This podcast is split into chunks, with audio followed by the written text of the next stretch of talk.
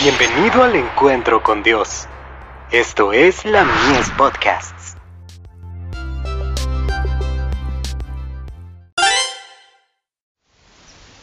Cada día con Dios. Su permanente presencia. Me mostrarás la senda de la vida. En tu presencia hay plenitud de gozo, delicias a tu diestra para siempre.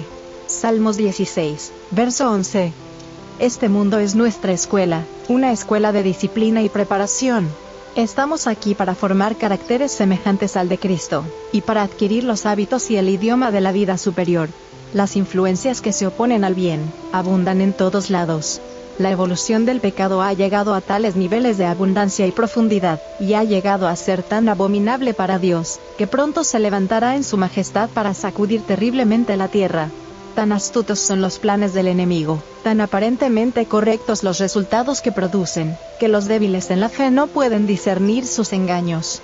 Caerán en las trampas preparadas por Satanás, quien obra por medio de instrumentos humanos para engañar si fuera posible aún a los escogidos. Solamente los que están íntimamente relacionados con Dios serán capaces de descubrir las falsedades y las intrigas del enemigo. Piensen en la gloria que espera a los que venzan, verán el rostro de aquel en cuya presencia hay plenitud de gozo y delicias a su diestra para siempre.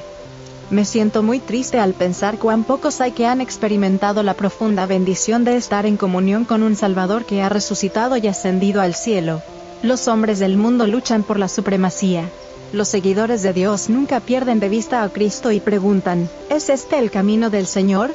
El santo anhelo de vivir la vida de Cristo debe llenar nuestros corazones. En Él reside la plenitud de la divinidad corporalmente.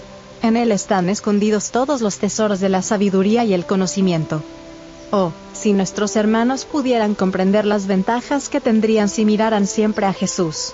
Por tanto, nosotros todos, mirando a cara descubierta como en un espejo la gloria del Señor, somos transformados de gloria en gloria en la misma imagen, como por el Espíritu del Señor.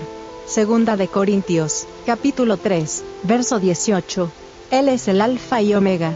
Al ponernos íntimamente a su lado y al mantener comunión con Él, llegaremos a ser semejantes a Él. Por medio del poder transformador del Espíritu de Cristo cambia nuestro corazón y nuestra vida.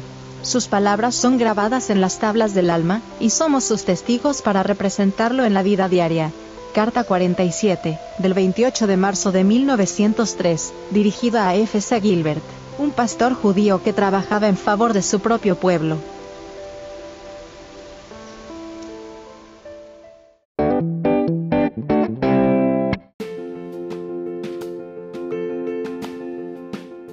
Visítanos en www.ministeriolamies.org para más contenido. Dios te bendiga.